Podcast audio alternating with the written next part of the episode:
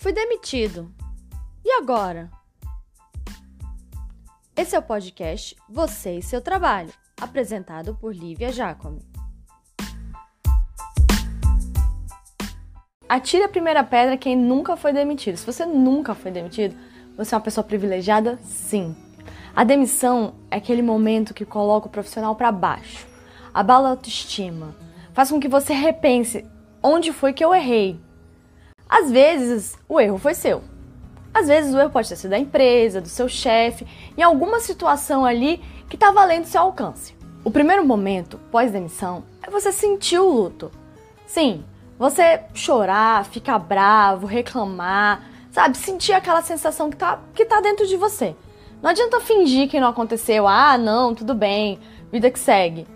Se você tá se sentindo assim, ok, mas se você não tá, chora, fica puto, joga coisa no chão. Mas cuidado que você vai jogar, né? Porque tem coisa cara que você não vai querer quebrar. Passado o momento do luto, agora sim, é hora de ir pra frente. É hora de pensar o que eu posso fazer a partir daqui. Quais aprendizados que eu tenho? Ai, Lívia, mas eu vou tirar alguma coisa positiva de uma demissão? Sim, você vai. Você vai tentar entender o que te fez ser demitido. Ah, foi um corte da empresa, eles estavam precisando diminuir custos e estavam demitindo as pessoas? Ok, está além do seu alcance. Isso é uma decisão tomada por terceiros. Foi alguma coisa na sua produtividade, da maneira como você estava entregando o seu trabalho? Sim. Então aí é uma coisa que tem a ver com você. Então você tem que ver qual tipo de ação e comportamento você estava tendo ou não tendo que te fez ser demitido. Você estava dentro das regras da empresa, você estava trabalhando de acordo com as normas, você estava fazendo seu trabalho da maneira que a empresa esperava de você? Se sim, então provavelmente você não tem que mudar. Se não, você tem que entender quais comportamentos e quais atitudes você tem que melhorar para o próximo trabalho.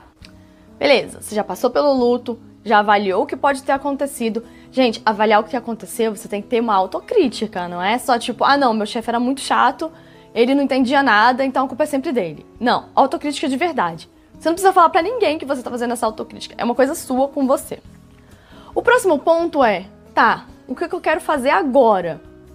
Ah, eu tenho dinheiro para passar alguns meses, é, vou tirar um período sabático. Beleza, faz parte. Se não é o caso, você não pode ficar sem trabalhar, então você tem que descobrir o que você pode fazer.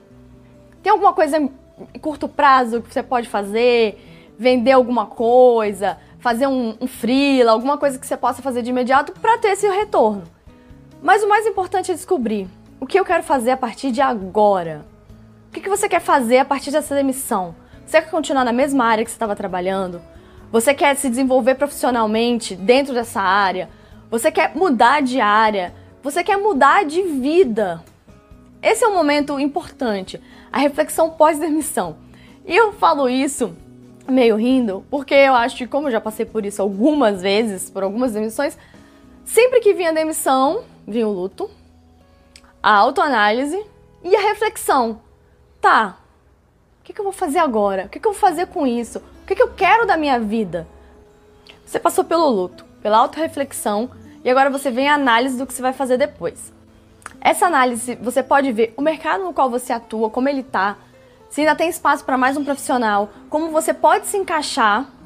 Você pode pedir ajuda para seus amigos, colegas, para o famoso networking, para saber para onde você pode ir, né? Onde você pode se colocar, aonde você pode atuar dentro da área que você já atua ou a área que você quer atuar. Nessa hora é muito interessante você ter um networking, né?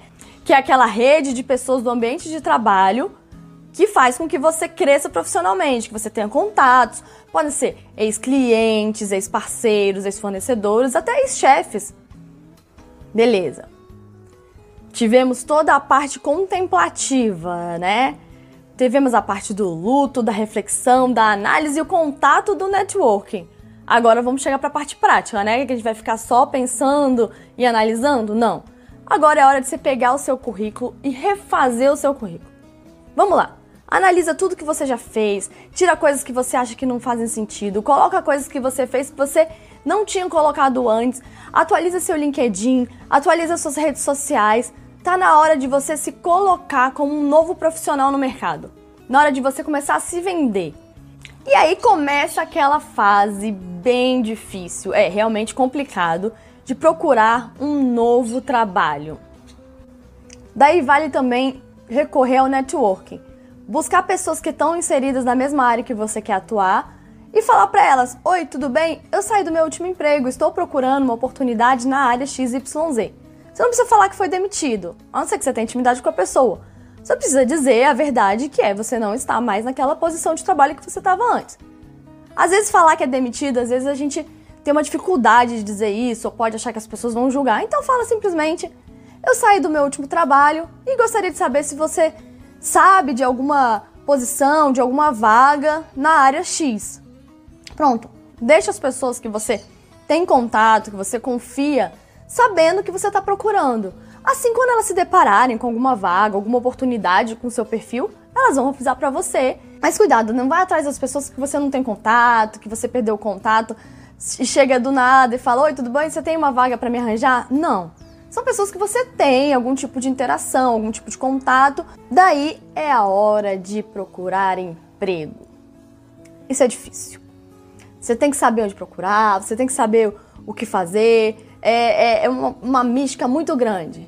Não, não é nada disso. LinkedIn tá aí para te ajudar. LinkedIn você consegue colocar filtros, ele vai te avisando sobre vagas, seja em cidades, seja em áreas de atuação ou seja em cargos específicos. Vai lá no LinkedIn e coloca esses filtros de vagas para você receber notificação sempre que uma vaga dessa aparecer. Também procure nos sites das empresas nas quais você quer trabalhar. Tem empresas que têm área de carreiras com as vagas lá detalhadas e você pode se candidatar no próprio site da empresa. Entre sites de vagas, entre sites da sua cidade, em grupos do Facebook, o Facebook tem muito grupos de vagas específicos para cada área de negócio. Em grupos de vagas da sua cidade. No WhatsApp também tem vários grupos. Procure isso, procure, faça busca no próprio Facebook, vagas em na cidade que você mora e vê os grupos que aparecem por lá. Procure grupos que tenham muita gente, né, que são grupos um pouco mais é, confiáveis e também cuidado com as vagas que aparecem, veja se as, tipo, analise se as vagas são idôneas, se elas não são algum tipo de golpe, se ela está direcionando para alguma empresa, entra no site dessa empresa para saber um pouco mais. Ah, mas não está dizendo nada.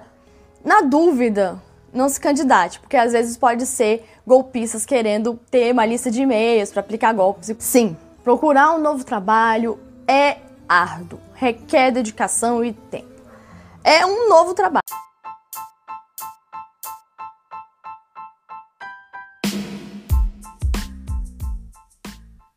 E esse foi mais um episódio nosso do podcast Você e o seu trabalho.